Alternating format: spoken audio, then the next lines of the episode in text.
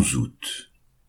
2 Chroniques chapitre 26, Ézéchiel chapitre 43, Jean chapitre 19, versets 17 à 42. 2 Chroniques chapitre 26 Tout le peuple de Juda prit Osias, âgé de seize ans, et l'établit roi à la place de son père Amatzia.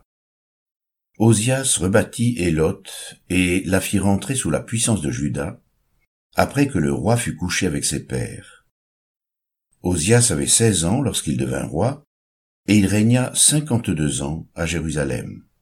Sa mère s'appelait Jécolia de Jérusalem. Il fit ce qui est droit aux yeux de l'Éternel, entièrement comme avait fait Amatzia son père. Il s'appliqua à rechercher Dieu pendant la vie de Zacharie, qui avait l'intelligence des visions de Dieu, et dans le temps où il rechercha l'Éternel, Dieu le fit prospérer. Il se mit en guerre contre les Philistins, et il abattit les murs de Gath, les murs de Jabné, et les murs d'Asdod, et construisit des villes dans le territoire d'Asdod et parmi les Philistins.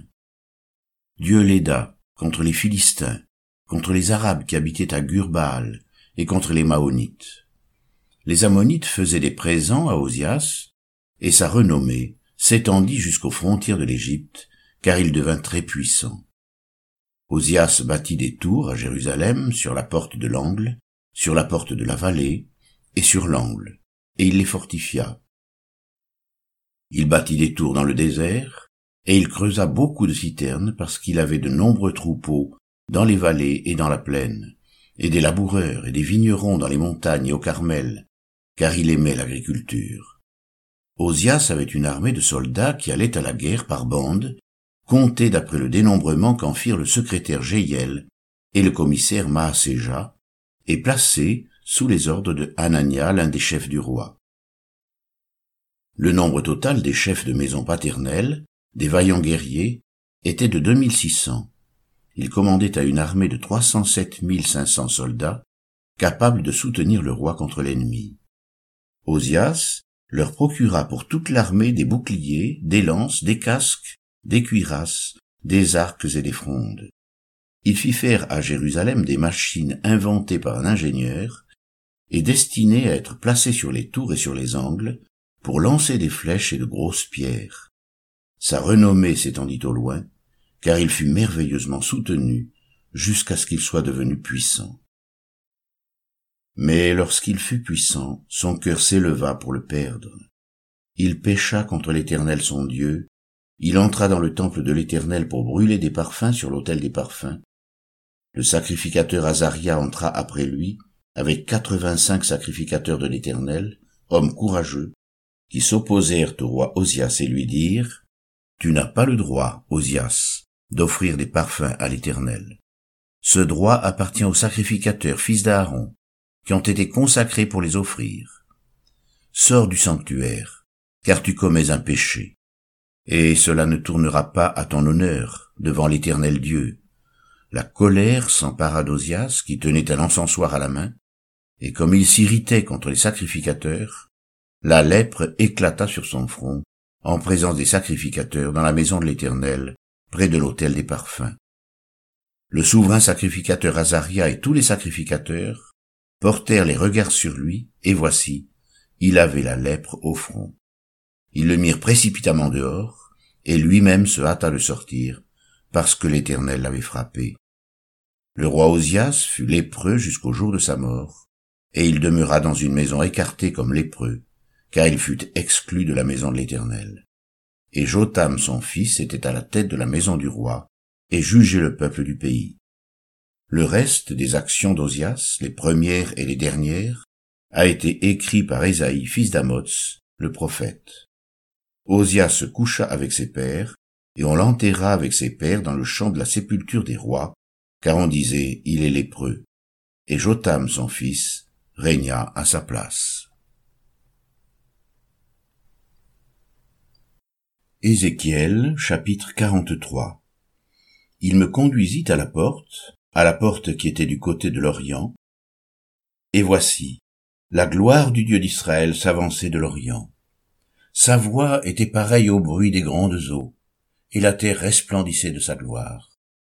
Cette vision était semblable à celle que j'avais eue lorsque j'étais venu pour détruire la ville, et ces visions étaient semblables à celles que j'avais eues près du fleuve du Kébar, et je tombai sur ma face. La gloire de l'Éternel entra dans la maison par la porte qui était du côté de l'Orient. Alors l'Esprit m'enleva et me transporta dans le parvis intérieur. Et voici, la gloire de l'Éternel remplissait la maison. J'entendis quelqu'un qui me parlait depuis la maison et un homme se tenait près de moi. Il me dit, Fils de l'homme, c'est ici le lieu de mon trône, le lieu où je poserai la plante de mes pieds j'y habiterai éternellement au milieu des enfants d'Israël. La maison d'Israël et ses rois ne souilleront plus mon saint nom par leur prostitution et par les cadavres de leurs rois sur leurs hauts lieux. Ils mettaient leur seuil près de mon seuil, leurs poteaux près de mes poteaux, et il n'y avait qu'un mur entre moi et eux. Ils ont ainsi souillé mon saint nom par les abominations qu'ils ont commises, c'est pourquoi je les ai consumés dans ma colère. Maintenant, ils éloigneront de moi leur prostitution et les cadavres de leurs rois, et j'habiterai éternellement au milieu d'eux. Toi, fils de l'homme, montre ce temple à la maison d'Israël, qu'ils en mesurent le plan et qu'ils rougissent de leurs iniquités.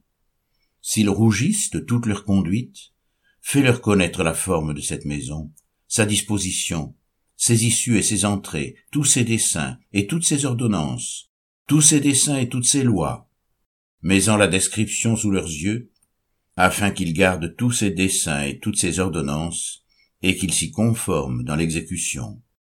Telle est la loi de la maison. Sur le sommet de la montagne, tout l'espace qu'elle doit occuper est très saint.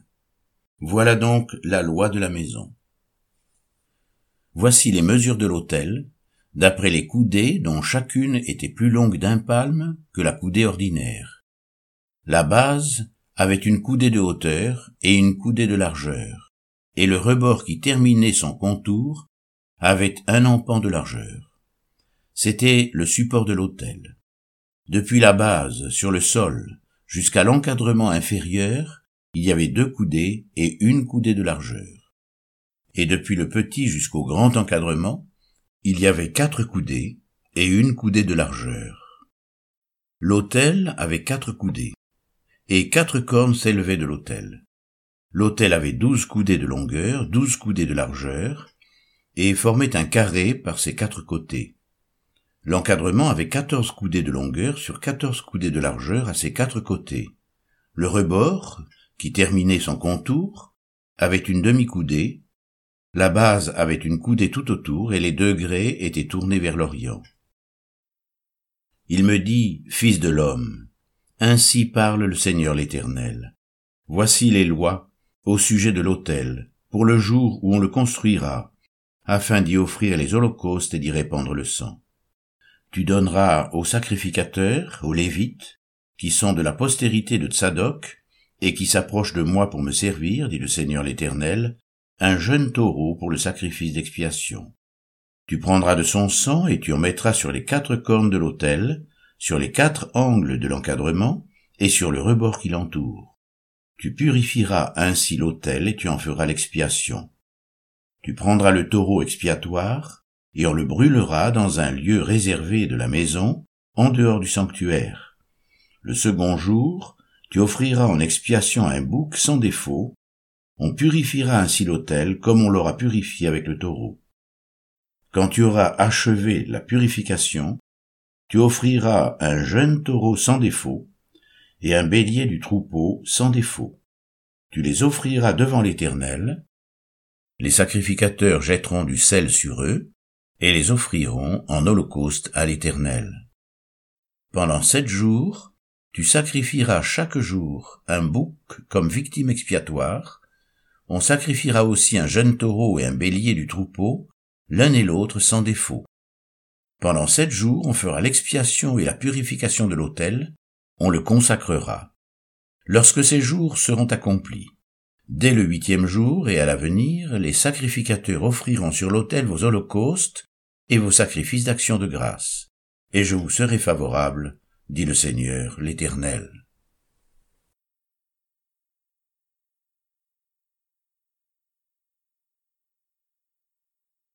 Jean chapitre 19 versets 17 à 42 Jésus portant sa croix arriva au lieu du crâne qui se nomme en hébreu Golgotha. C'est là qu'il fut crucifié et deux autres avec lui, un de chaque côté, et Jésus au milieu. Pilate fit une inscription qu'il plaça sur la croix et qui était ainsi conçue. Jésus de Nazareth, roi des Juifs. Beaucoup de Juifs lurent cette inscription parce que le lieu où Jésus fut crucifié était près de la ville. Elle était en hébreu, en grec et en latin. Les principaux sacrificateurs des Juifs dirent à Pilate, N'écris pas roi des Juifs, mais écris qu'il a dit, Je suis roi des Juifs. Pilate répondit, Ce que j'ai écrit, je l'ai écrit. Les soldats, après avoir crucifié Jésus, prirent ses vêtements, et ils en firent quatre parts, une part pour chaque soldat. Ils prirent aussi sa tunique, qui était sans couture, d'un seul tissu depuis le haut jusqu'en bas. Et ils dirent entre eux, Ne la déchirons pas, mais tirons au sort à qui elle sera. Cela arriva afin que s'accomplisse cette parole de l'Écriture. Ils se sont partagés mes vêtements, et ils ont tiré au sort ma tunique. Voilà ce que firent les soldats. Près de la croix de Jésus se tenaient sa mère et la sœur de sa mère, Marie, femme de Clopas, et Marie de Magdala. Jésus, voyant sa mère et auprès d'elle le disciple qu'il aimait, dit à sa mère, Femme, voilà ton fils. Puis il dit au disciple, Voilà ta mère.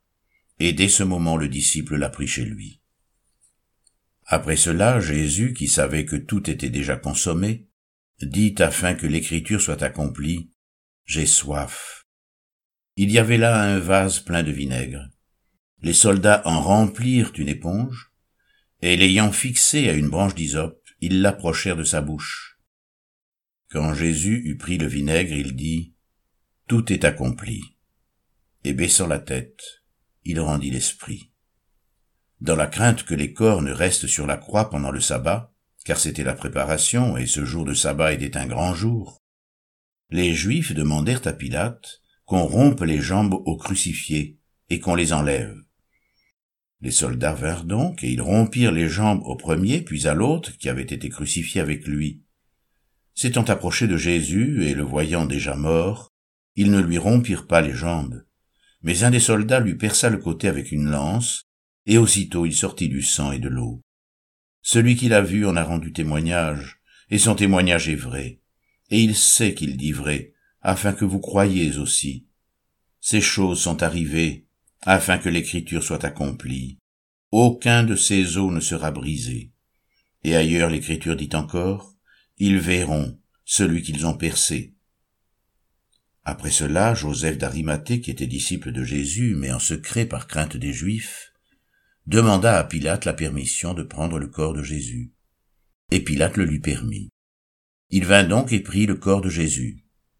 Nicodème, qui auparavant était allé de nuit vers Jésus, vint aussi apportant un mélange d'environ cent livres de myrrhe et d'aloès.